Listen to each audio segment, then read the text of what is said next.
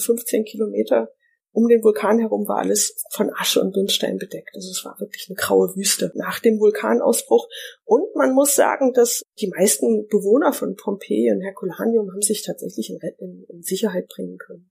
Nur einige sind eben überrascht worden, mehr oder weniger, und vielleicht ein paar unkluge Menschen sind, sind zurückgeblieben, haben gedacht, es, es wird schon nicht so schlimm werden.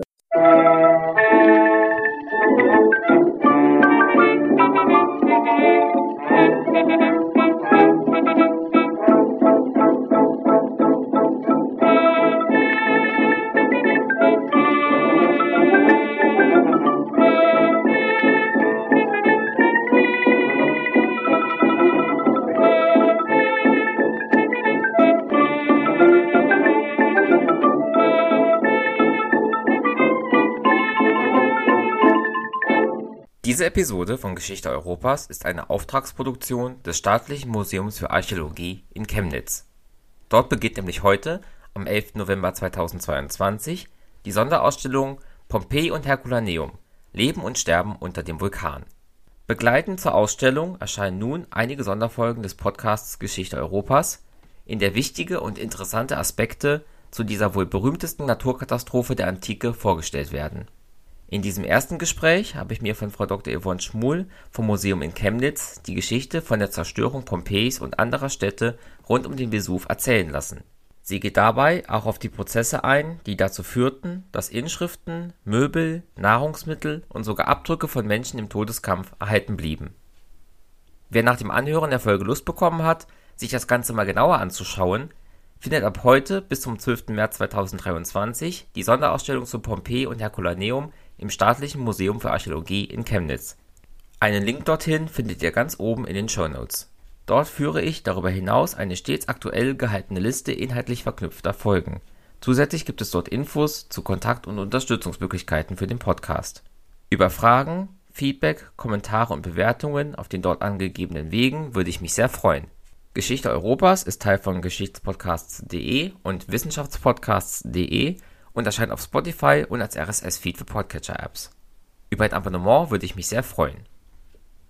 Frau Dr. Schmuhl ist hier zum ersten Mal zu Gast und deswegen ist meine erste Frage natürlich nach Werdegang und Weg zum Thema. Danach geht's inhaltlich los. Ich wünsche euch ganz viele neue Erkenntnisse beim Anhören der Folge. Ja, also ich bin Yvonne Schmuhl und ich bin seit dreieinhalb Jahren am Staatlichen Museum für Archäologie in Chemnitz tätig. Und da gehört zu meinen Hauptaufgaben das Konzipieren und Realisieren von Ausstellungen. Und aktuell bereite ich gerade eine Ausstellung zu den römischen Städten Pompeji und Herculaneum vor. Ja, ich bin von Haus aus eigentlich klassische Archäologin und habe mich auf Römer spezialisiert. Und wenn sich jemand auf Römer spezialisiert hat, dann sind Pompeji und Herculaneum tatsächlich sowas wie ein Mekka. Also man muss da auf jeden Fall mal gewesen sein.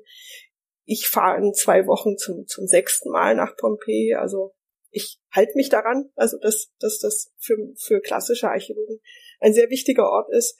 Und ich habe auch schon an zwei Ausstellungen zu Pompeji und auch Herculaneum in München mitgewirkt. Und das ist jetzt aktuell die dritte Ausstellung, bei der ich mit Pompeji zu tun habe. Das heißt, Sie sind da auch nicht nur Expertin aus Büchern, sondern Sie waren vor Ort gewesen. Reden wir doch mal über Pompeji und fangen ganz vorne an. Ab wann haben denn in dieser Ecke der Welt überhaupt Menschen gelebt und was waren das für Leute? Ja, die Geschichte von Pompeji, von der Stadt Pompeji, ist verhältnismäßig kurz, weil sie so ein jähes Ende gefunden hat. Besiedelt wurde Pompeji dem siebten Jahrhundert vor. Gegründet worden ist die Stadt von, von den Oskern. Das ist ein Volk oder das sind Menschen, die dort vor Ort gelebt haben und also Einheimische sozusagen.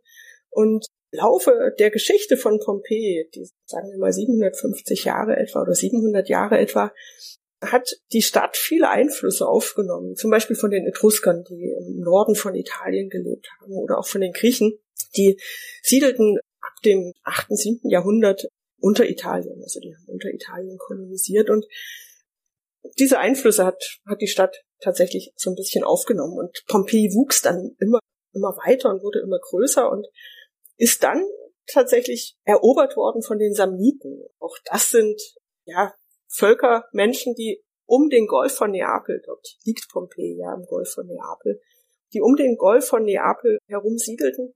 Und äh, in den Samnitenkriegen im dritten Jahrhundert wurden die wiederum von den Römern erobert oder besiegt. Und von da an wurde Pompeji zunehmend römisch und ähm, ja, Pompeji ist dann letztlich 80 vor römische Kolonie geworden und es galten dann auch römische Gesetze. Also ab dem ersten Jahrhundert vor ist Pompeji römisch. Fühlten die sich als, ja, als ein erobertes Volk, als Untertanen oder in welcher Beziehung stand man dann zu Rom nach dieser Eroberung? Ja, das ist eine schwierige Frage. Wie fühlt man sich? Das kann man heute natürlich nicht mehr in Erfahrung bringen bei, bei Einzelpersonen. Grundsätzlich würde ich sagen, es ist ein, ein Prozess gewesen, es ist ein, ein ziemlich langsamer Prozess gewesen.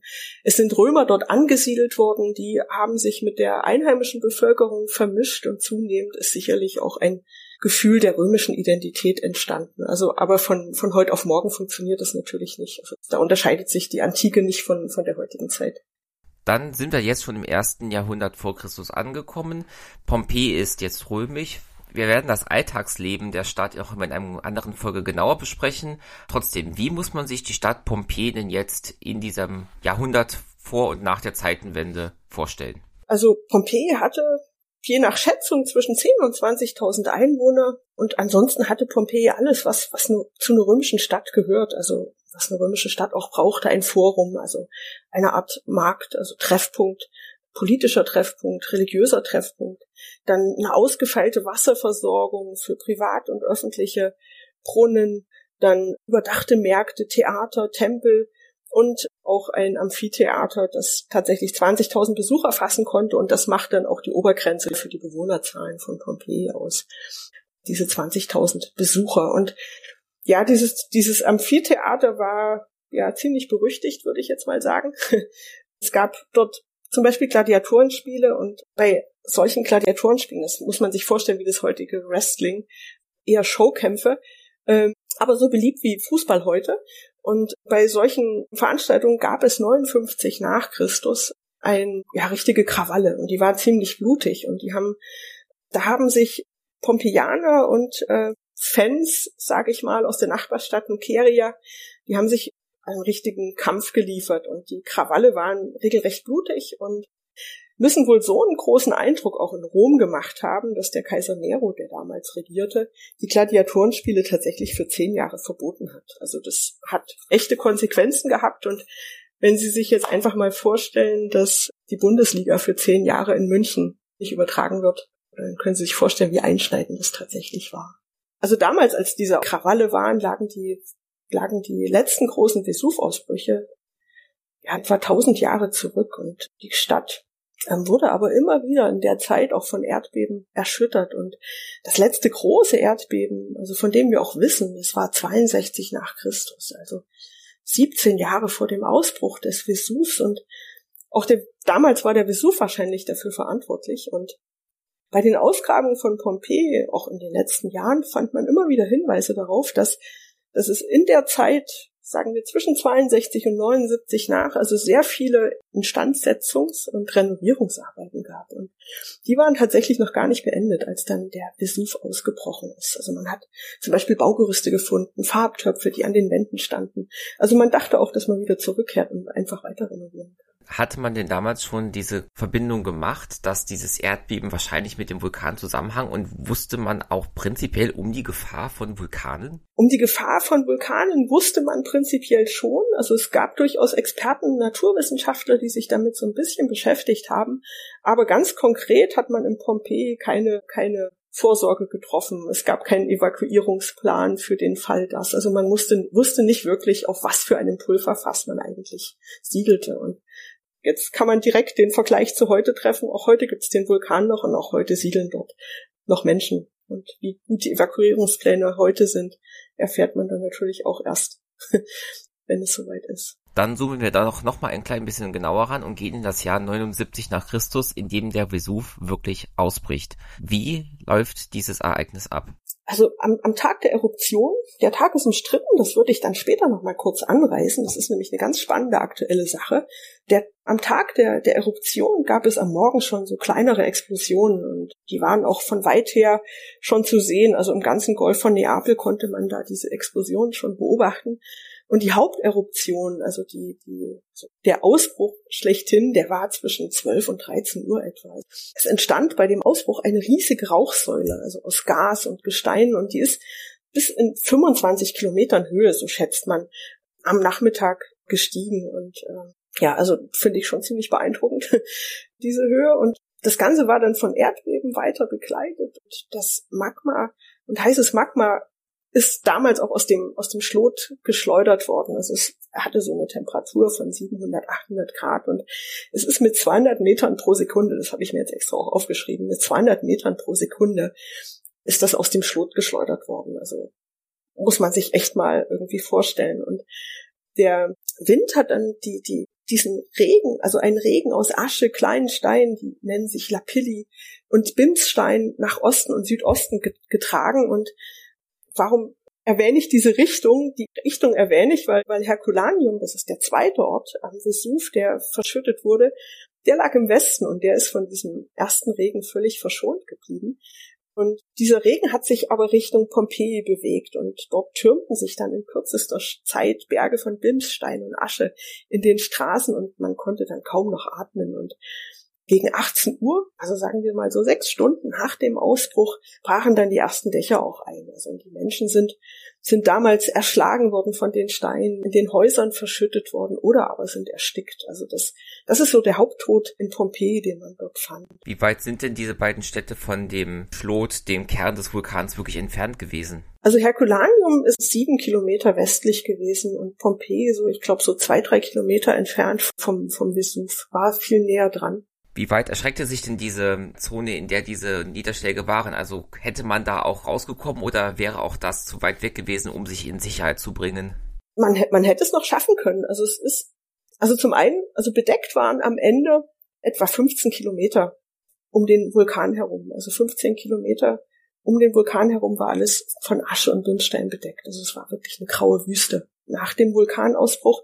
Und man muss sagen, dass die meisten Bewohner von Pompeji und Herculaneum haben sich tatsächlich in, in, in, Sicherheit bringen können. Nur einige sind eben überrascht worden, mehr oder weniger, und vielleicht ein paar unkluge Menschen sind, sind zurückgeblieben, haben gedacht, es, es wird schon nicht so schlimm werden. Also es sind also man, man geht von, von für Pompeji von Schätzungen von etwa 400 äh, Opfern aus und und in Herculaneum hat man lange Zeit gedacht, dass dass gar keiner verstorben, dass es gar keine Opfer gab, dass sich alle retten konnten, bis man dann tatsächlich in den Schiffshäusern am Strand äh, die Skelette von von ja 350 äh, Menschen fand und man konnte an den Skeletten beobachten, dass sie krank waren, alt waren und man geht davon aus, dass die, die sich nicht schnell genug retten konnten, dort Zuflucht gesucht haben.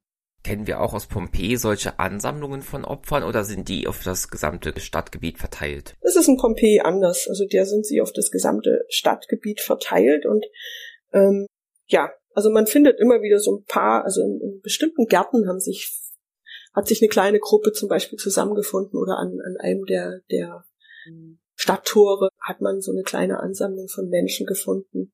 Aber ansonsten ist es dort kein, kein Zufluchtsort allein, an dem sich die Menschen versteckt haben, verborgen haben. Was eben auch daran liegt, dass man in Pompeji tatsächlich noch ähm, sich retten konnte und also es gibt so Berechnungen, die sagen, dass so um Mitternacht eine anderthalb Meter dicke Schicht von Bimsstein und Asche Pompeji bedeckten. Und ich meine, das ist ein, zwar ein schweres Vorankommen, aber durchaus noch irgendwie machbar. Jetzt hatten Sie gesagt, der Ausbruch begann um die Mittagszeit, jetzt sind wir schon in der Mitternacht. Wie lange dauerte diese Katastrophe denn an? Wann hört der Vesuv denn wieder auf? Das hat noch eine ganze Weile gedauert. Also um Mitternacht ist dann erstmal diese riesige Eruptionswolke von, von 25 Kilometern Höhe eingebrochen, also aus Schwer, wegen, wegen der Schwerkraft. Und äh, diese Eruptionswolke war äh, löste dann eine Lawine aus und diese Lawine bestand aus Gas, Asche und auch aus weiterem Material und hatte eine Temperatur von 500 Grad. Und die hat nun tatsächlich Herculaneum erreicht und nicht Pompeji und mit einer Geschwindigkeit von 100 Kilometern die Stunde. Also die ist ziemlich rasant unterwegs gewesen und augenblicklich sind die Menschen im unteren Teil der Stadt, also am Strand in den Schiffshäusern, verstorben. Die sind eigentlich verdampft in, in Sekundenschnelle und übrig blieben nur noch die Skelette, von denen ich auch gerade erzählt habe. Die Eruptionssäule hat sich dann wieder aufgebaut, wieder Kilometer hoch aufgebaut. Und es gab, gab dann noch weitere solche Glutlawinen und Ende lag Herculaneum unter einer 20 Meter dicken Schicht begraben und in Pompeji gab es das nicht. In Pompeji starben 19 Stunden nach dem Ausbruch tatsächlich noch, noch immer Menschen. Aber das waren dann wahrscheinlich die letzten und die sind dann eben an diesem, an diesem herabfallenden Material und auch den einstürzenden Gebäuden unter denen verschüttet worden. Ging dann noch ein paar Tage weiter und nach ein paar Tagen war im Umkreis von 15 Kilometern alles einfach nur noch eine graue Wüste. Nur ein paar Häuser, Dächer von Pompeji haben noch rausgeschaut. Jetzt haben Sie eben gesagt, man weiß zwar, dass es die Mittagszeit war, aber man ist sich über den Tag nicht so ganz sicher. Können Sie das noch ein bisschen ausführen? Ich würde da vielleicht was vorne wegschieben, weil ich habe Ihnen ja jetzt den, den Hergang von dem, von dem Ausbruch ziemlich genau erzählt. Und ich meine, wir können heute viel rekonstruieren, das ist, ist schon klar. Ähm, auch über Ausgrabung können wir viel herausfinden, aber wir haben einen antiken Bericht von dem Vesuv-Ausbruch. Und dieser antike Bericht und die Datumsan eine Datumsangabe kommt von Plinius dem Jüngeren. Das ist ein römischer Schriftsteller. Und der hat den ganzen Vesuv-Ausbruch aus sicherer Entfernung beobachtet und er beschreibt diesen Ausbruch und er beschreibt auch eine Rettungsaktion von seinem Onkel Plinius dem Älteren. Und der hat, Plinius der Ältere hat, war Kommandant in der Flotte von Misenum und hat versucht, die Menschen in Pompeji zu retten. Ist, er hat es nicht geschafft, er ist bei Stabie dann selbst erstickt. Äh, man hat seinen leblosen Körper dann völlig unversehrt gefunden. Also wahrscheinlich, also es wird gesagt, er hatte Asthma und er ist an den Dämpfen erstickt und lange Rede, kurzer Sinn, der jüngere Plinius beschreibt in seinen Briefen eben auch diese Eruption vom Vulkan, die ist nach ihm auch heute noch benannt, die plinianische Eruption. Also diese pilzartige Rauchsäule, die aus dem Vesuv steigt, die macht diese Art der Eruption aus. Und dieser Plinius nennt für den Ausbruch oder in den Schriften, die wir von ihm erhalten haben, wird der, das Datum 24. August 79 nach Christus genannt. Äh, dieses Datum ist, also August, dieses Datum ist aufgrund neuerer Beobachtungen in Pompeji inzwischen umstritten. Also ich zähle jetzt mal auf, was dagegen spricht. Man hat Kohlebecken gefunden in den Räumen. Wir sind jetzt selbst gerade im August, wenn ich das sagen darf. Und äh, wir haben auch heute noch unsere Heizung im, in der Wohnung stehen, obwohl wir sie nicht brauchen. Man fand Trockenfrüchte, die eigentlich erst im Herbst geerntet werden. Es gab Hinweise auf frischen Wein, der auch jetzt noch nicht üblich ist. Und es gab 2018 einen Neufund, da hat man eine Inschrift entdeckt, die ist mit Kohle geschrieben gewesen und die nennt den, das Datum 17. Oktober. Aber es ist kein Jahr genannt. Man meint aber, dass so eine Kohleinschrift nie ein Jahr lang an der Wand gehalten hätte. Also sie am 17., den 17. Oktober 79 meinen muss. So, das sind die Argumente, die jetzt gegen diesen Ausbruch im August sprechen. Dagegen kann man wiederum halten, dass äh, eben, das hatte ich ja eben auch schon gesagt, auch ich blicke jetzt gerade auf eine Heizung und wir haben es eigentlich ziemlich warm. Also die Kohlebecken standen vielleicht einfach nur an ihrem Ort, an den sie hingehören. Oder Trockenfrüchte, also kann ich auch jetzt noch vom letzten Jahr kaufen. Und äh, ja, eine Kohleinschrift, ob sie jetzt ein Jahr hält oder nicht, ist reine Spekulation. Also ich persönlich denke, dass es unentschieden ist. Also auf der einen Seite sprechen ein paar Funde für den den 24. November und auf der anderen Seite ähm, spricht aber Plinius für den 24. August und man müsste dann den Abschreibern im Mittelalter unterstellen, dass sie einfach einen Fehler beim Abschreiben begangen haben. Also dass ihnen ein Fehler unterlaufen ist. Das passiert durchaus, also das ist keine Seltenheit. Also ich finde, es steht 50 zu 15. Es ist gut, dass Sie das mit den mittelalterlichen Schreibern gerade erwähnt haben, weil ich habe mir gedacht, der war ja Augenzeuge, der muss auch gewusst haben, welcher Tag es ist, aber das macht dann wieder doch total Sinn. Nochmal zurück zu seinem Onkel, zu Plinius dem Älteren. Der ist, ja, wie gesagt, der hat eine Rettungsaktion, eine spontane gestartet. Wissen wir irgendwie, ob man sich der Gefahren bewusst war, eben auch dieses Gas, diese Erstickungsgefahr? Oder hat er halt gedacht, ja, wenn ich rüberfahre und gerade nicht vom Stein getroffen werde, könnte das klappen? Plinius der Ältere ist für uns noch aus aus anderer Sicht, aus anderem Zusammenhang sehr bekannt, berühmt. Er hat nämlich eine Naturgeschichte verfasst. Und wenn sich jemand zu seiner Zeit mit Naturphänomenen auskannte, dann war tatsächlich er es. Also er hat auf jeden Fall die Situation richtig eingeschätzt, weshalb er auch aufgebrochen ist. Also er war Naturwissenschaftler ganz einfach. Also er konnte das einschätzen. Aber ich denke, er hat nicht unbedingt damit gerechnet, dass, dass die, die Dämpfer, die tatsächlich dann auch in Stabie ihm schon das Leben kosten würden. Und da kommt jetzt sein Asthma ins Spiel. Wahrscheinlich Andere haben durchaus überlebt in Stabiel. Also wahrscheinlich war er einfach gesundheitlich so angeschlagen, dass ähm, ihm die Dämpfe so sehr geschadet haben. Jetzt hatten Sie eben gesagt, nach Abspruch, nach Ende der Katastrophe konnte man zumindest auch die letzten Dachreste von Pompeji sehen. Gab es denn damals schon zeitgenössische ja, Rettungs- oder Ausgrabungsversuche oder hat man die Stadt dann abgeschrieben? Ja, also man, man hat natürlich noch, noch gewusst, obwohl nicht sehr lange, also das, das, die, die Aufzeichnungen zu Pompeji halten nicht sehr lange, also man hat es tatsächlich auch irgendwann vergessen, dass da ein Ort lag, ein berühmter. Die Plünderungen haben direkt danach eingesetzt, sobald es möglich war. Und Archäologen, die, die dann 18. und 19. Jahrhundert angefangen haben, Pompeji auszugraben, und zwar systematisch auch zu erforschen, die haben solche Raubgräber äh, Tunnel tatsächlich noch entdeckt. Und das ging dann auch über die Jahrhunderte hinweg immer wieder äh, so, dass, dass Menschen meinten, dort etwas finden zu können und waren ja dann auch häufiger mal erfolgreich. Sie haben gesagt, Sie waren selber schon ein paar Mal in Pompeji gewesen. Sie haben Kohleinschriften, Kohlebecken, Trockenfrüchte, Wein erwähnt. Wie konnte das denn alles so gut erhalten werden? Vor allem jetzt so Trockenfrüchte, was ja dann doch als organisches Material doch relativ schnell weg sein sollte. Hm, die Sachen sind verkohlt. Also alles organische oder vieles organische ist verkohlt durch die große Hitze und dadurch dann auch konserviert worden. Also es gibt ganze Holzbalken, die sich erhalten haben, Betten, Möbel vor allen Dingen auch. Also das ist einzigartig in der archäologischen Welt. Also sowas gibt es eigentlich fast nicht nochmal. Das ist die große Hitze, die sowas hat verkohlen lassen. Also auch Brote sind, sind einfach carbonisiert im Ofen und noch mit Bäckerstempel erhalten geblieben. Und das ist ja auch eines dieser prägnanten Bilder aus Pompeji. Das sind diese Gipsabdrücke der Opfer. Wie kam es dazu, dass auch das so gut erhalten wurde? Und wann hat man gemerkt, dass man auf diese Art und Weise die Opfer ja plastisch sichtbar machen konnte? Ich hatte ja gerade gesagt, im 18. und 19. Jahrhundert hat man angefangen, systematisch Pompeji zu erforschen und nicht nur einfach als Schatzgräber unterwegs zu sein und Goldobjekte, wertvolle Objekte zu bergen. Und im 19. Jahrhundert hat man vieles auch dokumentiert, Alltagsgegenstände oder die Geschichte des alltäglichen Lebens für wert befunden. Und bei den Ausgrabungen hat man dann irgendwann immer wieder so Hohlräume im Boden entdeckt und nur in Pompeji wohlgemerkt.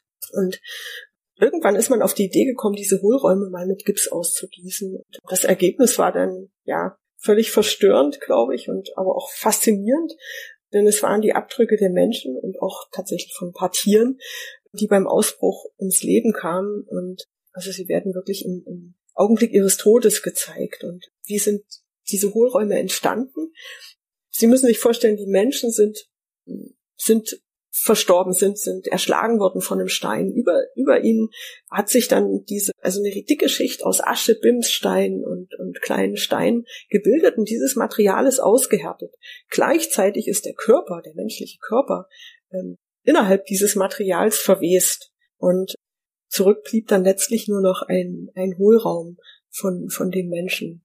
Und diese Hohlräume bilden sozusagen den Körper im Augenblick ihres Todes ab. Genau. Und das sind dann solche, solche, also man, man kann zum Beispiel Frauen sehen, die ihre Kinder festhalten, Menschen, die Gesicht bedecken vor, vor dem Rauch. Also es ist wirklich so eine, so eine Sekundenaufnahme, so eine Momentaufnahme der Menschen im, im Augenblick ihres Todes. Jetzt haben Sie gesagt, Sie waren schon ein paar Mal in Pompeji gewesen. Sie fahren auch in ein paar Wochen nochmal hin. Mhm. Was machen Sie da? Also man, man kann in Pompeji sehr, sehr viel entdecken und es ist ja auch, es wird ja auch ständig gegraben. Also Pompeji ist ja noch nicht ausgegraben, noch nicht vollständig ausgegraben. Und ähm, also von daher gibt's auch immer wieder was Neues zu sehen. Also das ist natürlich spannend und man kann eine Stadt nicht, nicht innerhalb von, von, von einem, einem Urlaubsbesuch wirklich erlaufen, bis ins Detail ergründen. Und ja, deshalb lohnt sich da immer wieder hinzufahren. Und ja, es ist auch so ein bisschen ein Wettlauf gegen die Zeit in Pompeji, den die Archäologen dort dort äh, ja absolvieren. Und manche Sachen können sich auch nicht auf Dauer, können auch auf Dauer nicht erhalten werden, weil sobald etwas ausgegraben ist, aus der schützenden Erde geholt wurde, ist es dem, dem Verfall letztlich preisgegeben. Und es ist so ein Wettlauf aus Ausgraben, Schützen, Restaurieren, Sichern, wieder ausgraben. In Herculaneum ist es wieder etwas anders. Da ist ja die Schicht sehr viel höher gewesen, also oder ist noch sehr viel höher. Also über der Stadt noch 20, jetzt sitzt noch eine 20 Meter dicke Schicht aus diesem vulkanischen Material und obendrauf sitzt der moderne Ort. Also da kann man gar nicht ausgraben. Also da werden eher so kleine tunnelartige Sachen hin und wieder angelegt, damit man doch vielleicht ein bisschen weiter schauen kann. Aber genau, also da ist noch viel verborgen. Musik Thank you.